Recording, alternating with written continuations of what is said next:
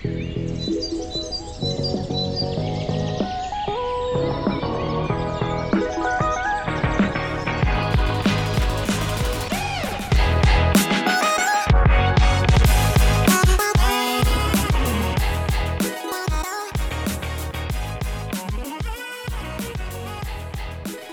Morgen und herzlich willkommen zu einer neuen Folge von Cashflow, Finanzen, Wirtschaft, Trends im Ohr, dem ersten Finanzbildungspodcast der Steiermärkischen Sparkasse.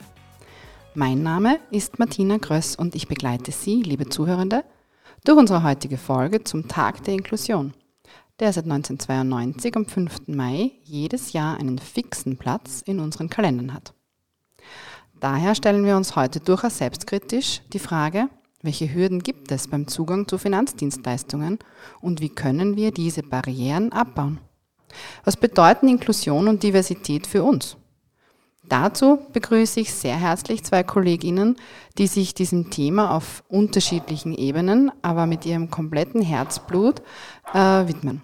Guten Morgen an unsere Leiterin des Gesundheitsmanagements und heute in ihrer Funktion als Diversity Managerin, Maria Wonisch. Guten Morgen, danke für die Einladung. Herzlich willkommen an unseren Spezialisten in allen baulichen Belangen, Bernhard Lassl. Schön, dass ihr da seid. Guten Morgen auch von mir. Ähm, liebe Maria Wonisch, der Tag der Inklusion liegt dir am Herzen. Bitte erzähle unseren Zuhörenden, was dich dabei bewegt und wie wir eingangs schon kurz angerissen haben, welche Bedeutung Inklusion und Diversität für die Steiermärkische Sparkasse haben und speziell auch für dich. Danke, ja. Also die Diversität ist der Steiermärkischen Sparkasse ja schon quasi in die Gründungsurkunde geschrieben, wo steht, von Anfang an war es unser Zweck, allen Menschen, unabhängig von Status, Nationalität, Glauben, Geschlecht, Alter etc., Zugang zu Wohlstand zu ermöglichen.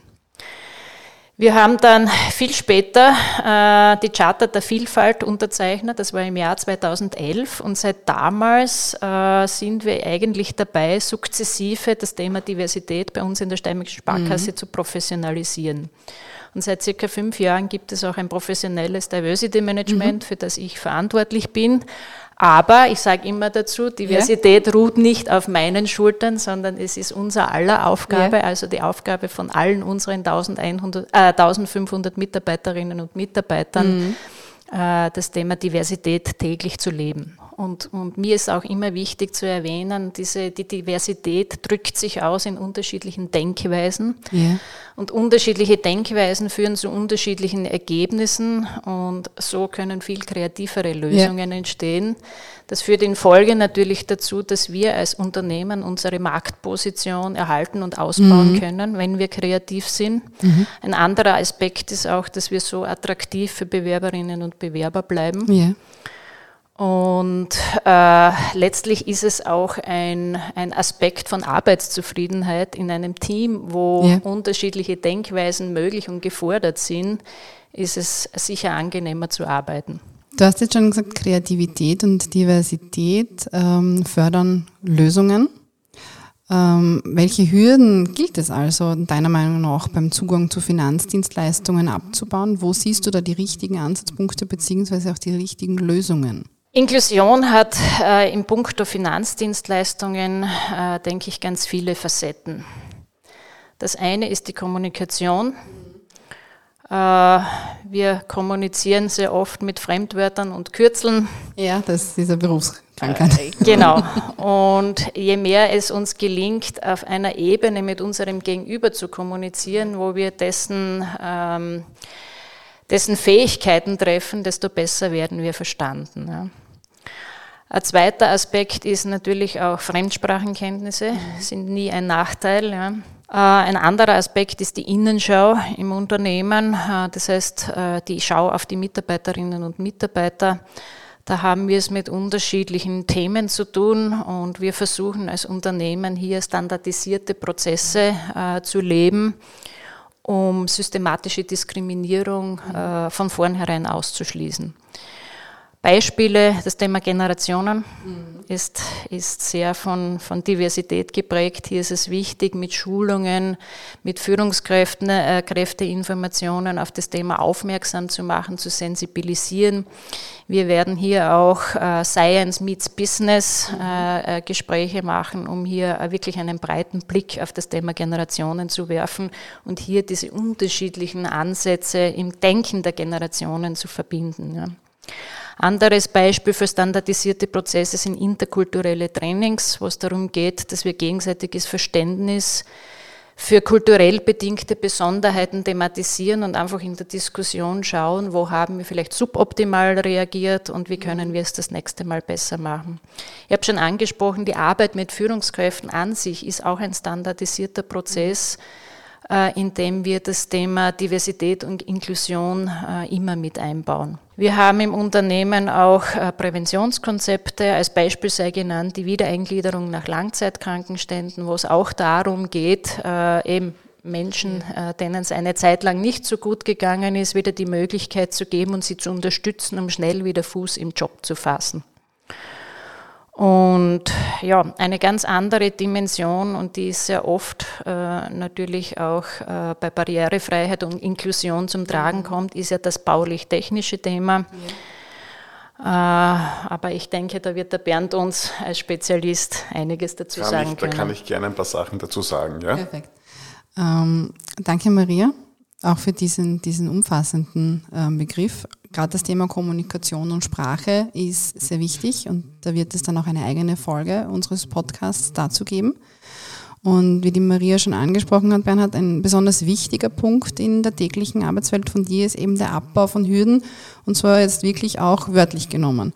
Ähm, bitte erzähl einmal unseren Zuhörenden, wie so dein Arbeitstag aussieht und wie es dir gelingt, diese Hürden noch abzubauen und gibt es vielleicht auch so ein Projekt, auf das du ganz besonders stolz bist? Das würde mich besonders interessieren. Ja, also ähm, wie gesagt, ich komme ja von der Immobilienseite mhm. und äh, die Steiermärkische Sparkasse ist halt eine Retailbank und wir haben plus minus 110 Filialen. Das heißt, in diesen Filialen gibt es natürlich äh, historisch gewachsen schon sehr, sehr viele Unterschiede. Ja. Also es gibt Gebäude, die halt neu sind, es gibt Gebäude, die alt sind. Und äh, da haben wir einen relativ einen ähnlichen äh, Approach wie, wie, wie, die, wie die Maria früher, dass wir natürlich schauen, ähm, kann man das irgendwie standardisieren und, und, äh, und, und äh, kann man irgendwie schauen, wie, wie, wie bringe ich das, Optim, das Optimum aus der Immobilie hinaus eigentlich. Ja? Und ich meine, vor Jahren kam ja das Behindertengleichstellungsgesetz, das war ja ein bisschen auch die, die rechtliche Basis für, für die ganze Arbeit, die danach gefolgt ist. Und wir haben uns dann zu dieser Zeit relativ stark mit Experten auseinandergesetzt, haben uns dann Expertenmeinungen eingeholt, haben uns verschiedenste Standorte angeschaut.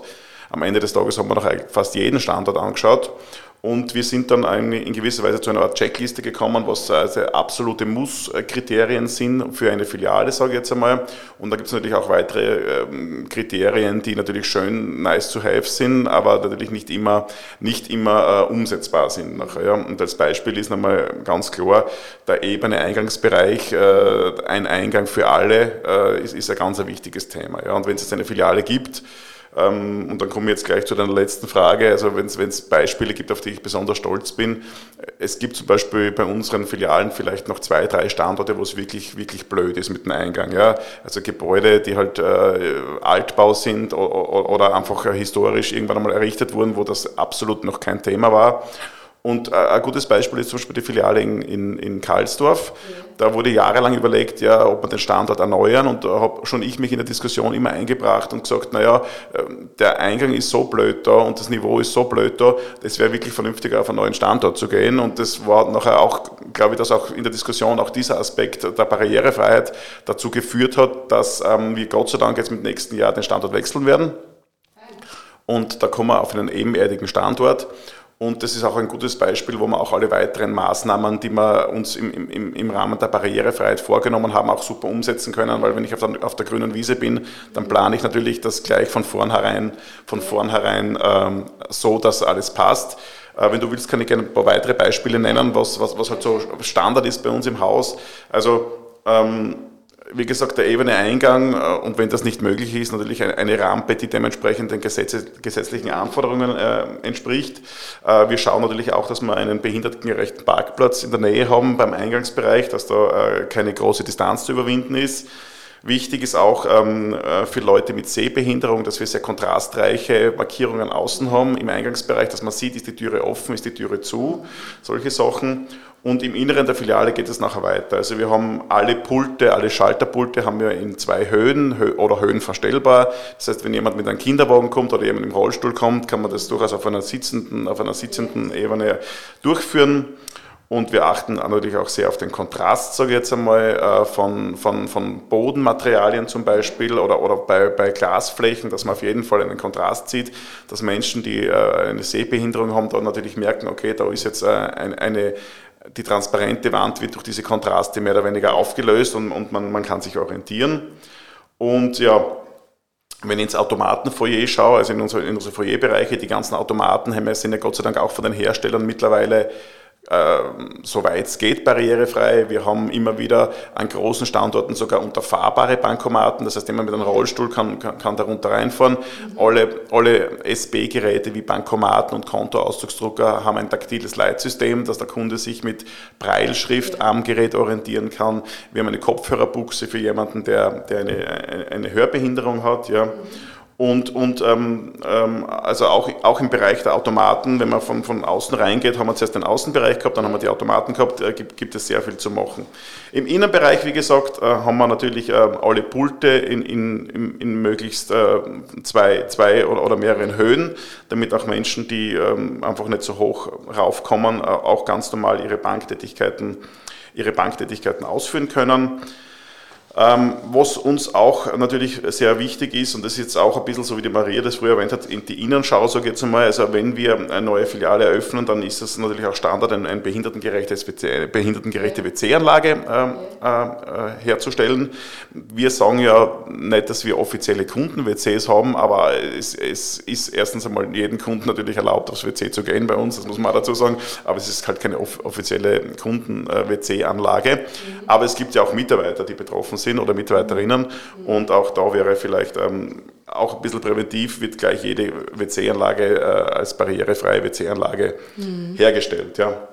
Ich finde es auch toll, unsere Filialen, die neuen, die schauen sehr schick aus, aber dass man auf den Schick verzichtet, was die äh, Beschriftung der Glastüren ja. äh, betrifft. Mhm. Ich muss immer schmunzeln, wenn Geschäftseingänge aus Glas mit einer Zehnerschrift die Öffnungszeiten oben haben und die Menschen dann mit der Nase am Glas schauen müssen, was da steht. Also das finde ich. Also da, da, da, sind wir halt eher auf dem Weg, dass wir sagen, wir wollen ähm, die Filiale äh, übersichtlich aufgeräumt haben. Äh, wir haben ja auch alle Papierplakate und alle Papierprospekte weggegeben im Sinne der Nachhaltigkeit, sage ich jetzt einmal. Aber auch das hilft jemandem, sich leichter zu orientieren. Ja? Wenn man reinkommt und man wird erschlagen mit Informationen, äh, ist ja schnell so, dass man eigentlich dann schon geistig aussteigt. Und wir wollen wirklich auch Klarheit, Übersichtlichkeit und, und, und Struktur äh, auch beim ersten Betreten der Filiale beim Kunden bei den Kundinnen erzeugen.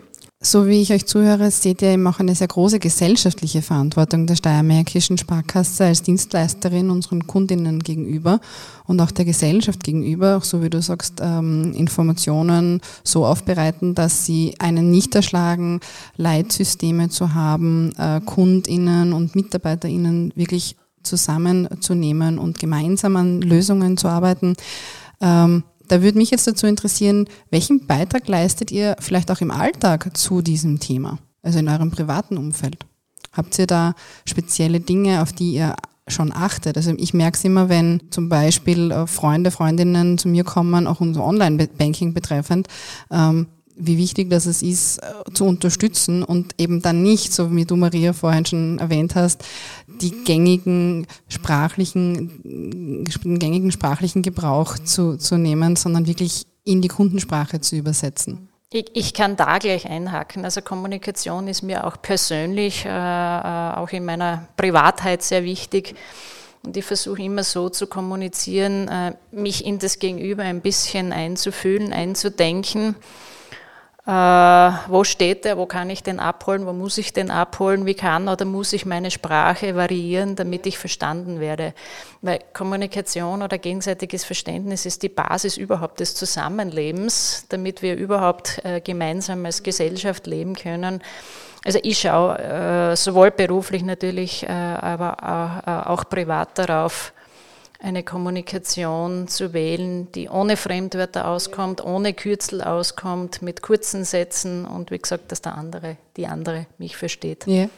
Wie geht's dir, Bernhard? Was mir halt aufgefallen ist in dieser Sache, ist, dass ähm, bei mir selber durch die Arbeit äh, mit diesem Thema das Ganze in eine gewisse Selbstverständlichkeit übergeht. Ja, also das ist, ähm, äh, es fällt jetzt nachher nicht mehr auf, äh, also oder es fällt vielleicht noch mehr auf, wo überall Rampen gebaut werden zum Beispiel. Ne? Wenn man sich mit dem Thema nicht beschäftigt, dann geht man halt da mit Scheuklappen durch die Welt, aber wenn du selber siehst, aha, aha, der, die Konkurrenz oder, oder der Mitbewerb organisiert sich so, der, der löst das Problem so, äh, also äh, und das, das, das schwappt natürlich automatisch ins Private über auch. Ne? Also man, man schaut nachher, okay, wie, wie, wie, wie lösen das Problem äh, Einkaufszentren und, und also es, es wird einfach ein Thema, das ähm, in der Gesellschaft Gott sei Dank ähm, total angekommen ist aus meiner Sicht.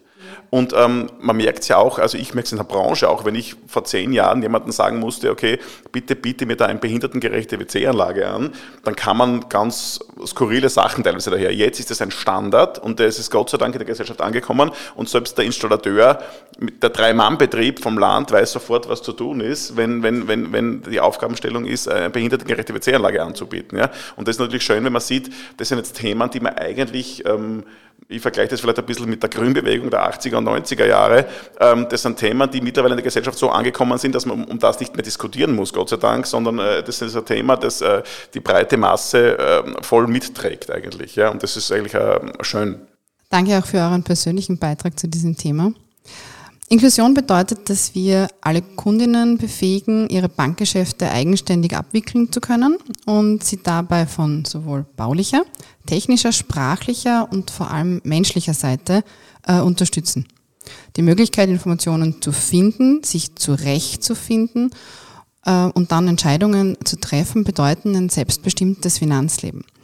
Äh, Maria Bernhard, was sind so eure Top-Tipps für unsere KundInnen aber auch für unsere MitarbeiterInnen, wie sie barrierefreien Zugang zu Finanzdienstleistungen erhalten bzw. auch gewährleisten können.